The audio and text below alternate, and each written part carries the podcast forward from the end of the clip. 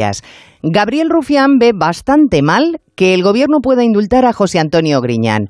El problema del líder de Esquerra no está en lo que dice. Se puede discrepar aunque la sentencia esté perfectamente argumentada. Se sanciona en esa sentencia al expresidente andaluz por tomar decisiones injustas a sabiendas, es decir, por prevaricar o por permitir una red clientelar que garantiza votos.